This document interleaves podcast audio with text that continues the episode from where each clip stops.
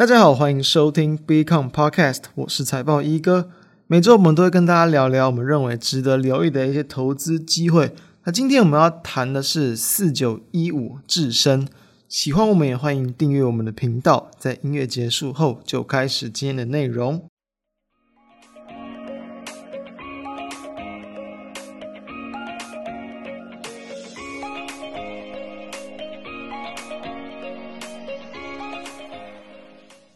先跟大家聊聊最近台股的走向。其实啊，最近的盘势呢，还是没有说太大的变化，就跟我们上周那当然以及跟前几周所谈的其实都很像。其实哦，上周我们就谈到台股还没有要去展开，就是很强劲的反弹格局哦。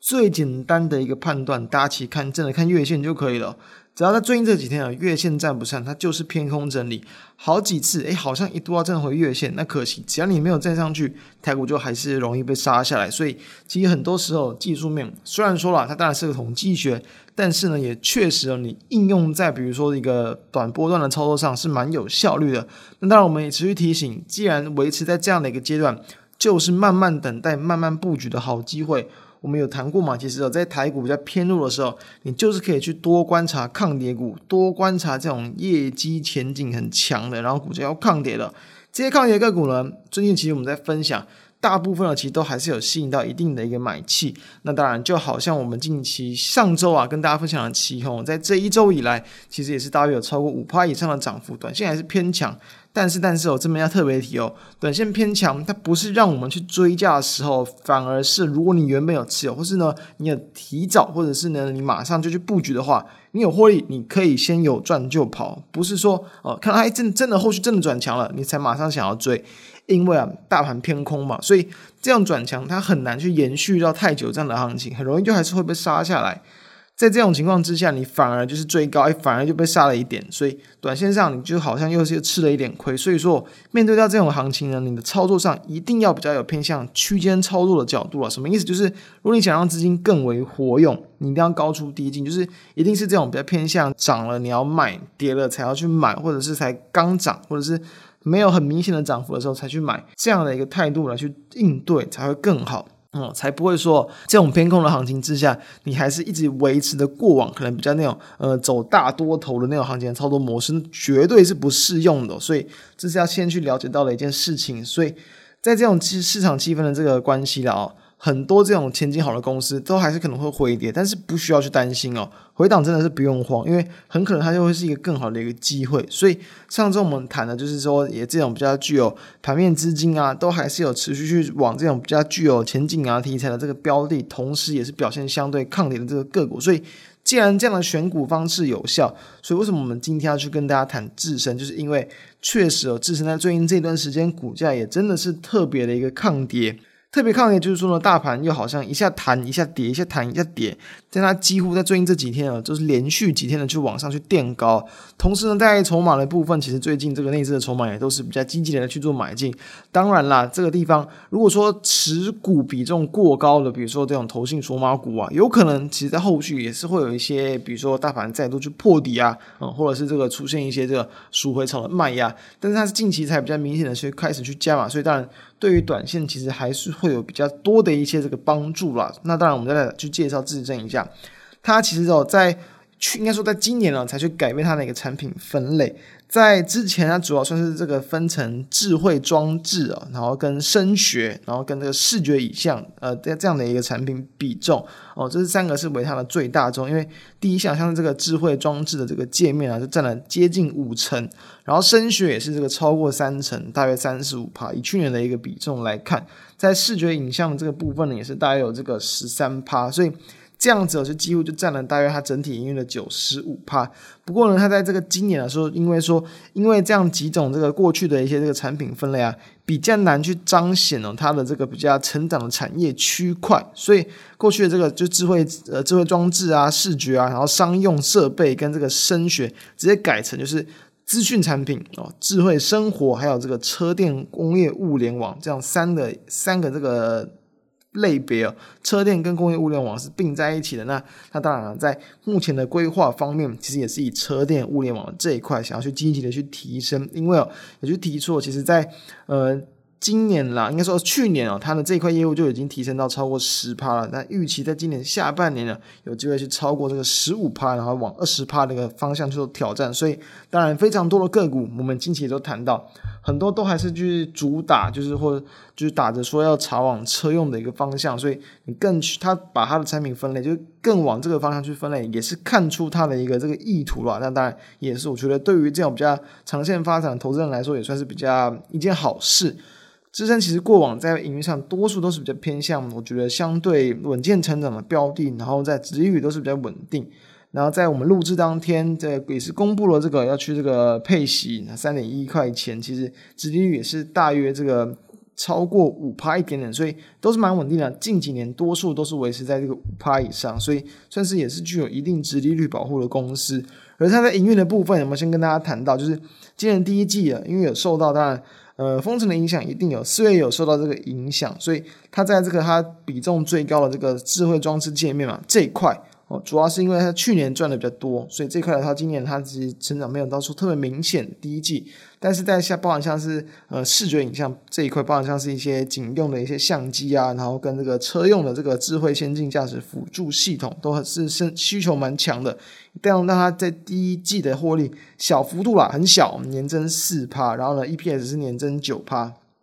这边要特别提哦，其实。这个像是警用的相机，在去年其实没有过度的成长啊，主要还是受到一些缺料的一些这个情况影响，所以过去它平均在这块业务，大多数呢都是能够维持大概十到十五趴左右的成长啊。所以我们想想看嘛，假设去年这块是几乎持平没有成长，那你把这块原本应该有的成长拉回到今年，应该说递延到今年的话，诶，是不是有机会来到这个两成甚至接近三成的一个成长？所以这一块是第一个，就是在这个这个视觉影像的这个部分了，占它整体的一个营运还没有到很高啊，可能十十多趴出头的其中一部分呢，算是会有比较明显的一个增加。再来哦，在四月份的营收也要跟大家谈到，其实也是这个去年因为这四月份赚的比较多，所以它只有小幅度年增五趴哦，就包含像是在一些相机模组啊、印表机等等产品出货是比较强。还有这样部分的一些缺料缓解，让它的一些智慧音箱产品出货增加。不过呢，自身也是预期哦，在全年的这个应该说第二季啦，第二季也是预期说到有机会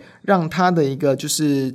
季的一个营收机会来到这个二十趴以上的成长。所以想想看嘛，四月份很小幅度成长，等于重点就放在哪里？就放在五月跟六月嘛。那也刚好在去年这两月的机器确实是比较低啊，去年的四月也是比五六月。对，高很多，等于说今年五六月如果说大约持平的话，诶，那就有机会达成它这样的一个目标。所以五六月能否去超越四月？如果说有去维持在四月的一个营收以上的一个水平，其实就很有机会有去去达到这样的一个这个水准。所以这是一个可以去短线上值得去关注的这个方向。那当然了，目前其实很多公司哦，因为在今年嘛，俄乌冲突必定还是一个原因。但当然，虽然说这个上海已经陆续要去规划这个解封，但是难保，比如说别的城市搞不好还会有一些这个后续的一些问题存在，所以说，呃，很多企业它在这个展望上，今年暂时都还没有去看到太远，然后也没有去给出说非常远的一些这个目标。那当然，其实我认为，其实今年当然，包括像刚刚谈到第一季啊，年年增非常少，几乎是持平，小增加一点点。如果第二季大概是增长两超过两成的话，我预期啊，其实全年哦，你全年。哦，营收其实也很难去超个超过两成，就主要受第一季的一个影响，所以这样的情况之下，其实它就比较算是一个稳健型的标的，但是不到两成，其实十几趴，那也算是稳健成长，等于那就是值得持续关注的公司。再来的话，我们就要去谈到，既然它是稳健成长，我们就可以去看它股价的位阶。诶，这个地方蛮有趣的哦。其实自身哦，它的目前的位阶哦，几乎哦，就等于说从去年年初以来，诶，有几次的高点，有点像很高的一个区间整理，它没有说经过非常大幅度的修正。最近的股价也几乎都是维持在去年几度的一个高点的一个附近的一个位置，等于说啊，目前的股价其实不算低，但是不算低代表什么？代表它很强嘛。大盘一直在弱势整理，它能够几乎快要去创下最近这几年哦一两年以来的一个这个高点，就是酝酿好像要去突破前高，是不是代表说，诶，它代表它一定有一定的，比如说营运利多支撑，或者是筹码去做支撑？那当然，包含像是近期内还是法人的筹码，确实是有一定很蛮强劲的一个支撑效益。对比到国际股市，它也是具有这种非常的所谓的这种相对抗跌、相对强势的一个表现出现。所以，我觉得这种相对强弱势的概念。在整个国际股市比较偏空的一个状态之下，其实是通常来说相对强势，一定具有它的一个利多存在，一定是值得关注的。而再来，我们就谈到，其实我们刚谈到四月份其实也有受到部分中国封城的影响，所以我们最近挑了很多个股，诶，其实都是几乎都有受到这个封城的影响。但是我们一定是挑那个受到程度比较轻的。当然，主要的这个厂区当然可能不是在这样，呃，这个上海这这一带，这个华东这一带的，所以在它的一个这个四月份的影响程度没有到很高，其实大概就是五趴左右，五六月份就有机会去做补回来。然后在题材的部分，因为自身它其实这个也是特斯拉的一个主要的这个视觉影像模组的这个供应商。那我们要知道，其实当然你搭上特斯拉，就一定是特斯拉概念股，一定会有更多的题材嘛。除此之外，不只是特斯拉，那连这个去年就是很夯电动车的这个算是新创公司，这个 Rivian 也是。不过比较可惜的就是说，因为 Rivian 其实股价后来陆续是这个持续破底嘛，它就是有去切入到 Rivian 的这个呃电动。电动皮卡车的这个 A 就是 ADAS，就是先进驾驶辅助系统这个订单，那他们当然因为今年在一些这个出货上，嗯，这个就是在订单上的一些这个问题啊，有没有在没有有点这个没有办法交货的困难出现，所以说这个这这家公司其实暂时股价都还是等于说呃非常非常的弱啊，但是相对来说，其实特斯拉就还是值得关注。虽然说确实特斯拉也是因为中国封城的影响，大家知道。上海封城，但是刚好上海又是中国的一个主要的这个汽车的生产重镇。除了特斯拉之外，其实有很多的一些大车厂，包括像他们本土的这个就是呃五菱、上汽，其实也都是在那边有这个主要的这个生产跟出货的一个地点。所以，其实很多汽车产业都是影响到非常重。以特斯拉来说，它的单月的一个四月份的单月的这个销售数字，其实是降了超过九成诶，诶，这是非常夸张的数字哦。那连其中国整体就是汽车的这个销售，以单月来看，前三月其实都没有什么明显的一个下滑，四月份直接这个年减了大约五十趴左右，所以这封城的影响算是非常的重。那当然这是短线上的一个这个等于说对于这些车厂的利空。但是其实啊，因为它毕竟它是提供这个视觉影像的这个模组，其当然你汽车销量去降低，你一定会对这个，比如说在呃相关的就是。车厂一定是有影响，但假如他们的生产其实呃后续还是会补上的话，你其实对于这些这个零组件啊，或者是零件的供应商，其实呃，我觉得营运不会到说影响太多。所以呃，即便影响到短期订单，那电动车它的长线需求是持续存在的。所以我认为说，在对于自身而言，它未来哦也是因应这样的一个需求啊，也有要在这个美国去扩厂来去提高这种车用相关的这个订单。那同时呢，它在未来在车用相关比重的预期，我们要知道，其实它在今年了。原本在今年算是年初吧，这个过年那段时间啊，是抓说大约在这个今年可以去有十趴左右的占比，但其实哦，目前来看，其实在今年的这个车用相关的占比要去提高到十五趴，我觉得没有到太难。这是两年后大约又是可以提高到三十趴，等于说它在今年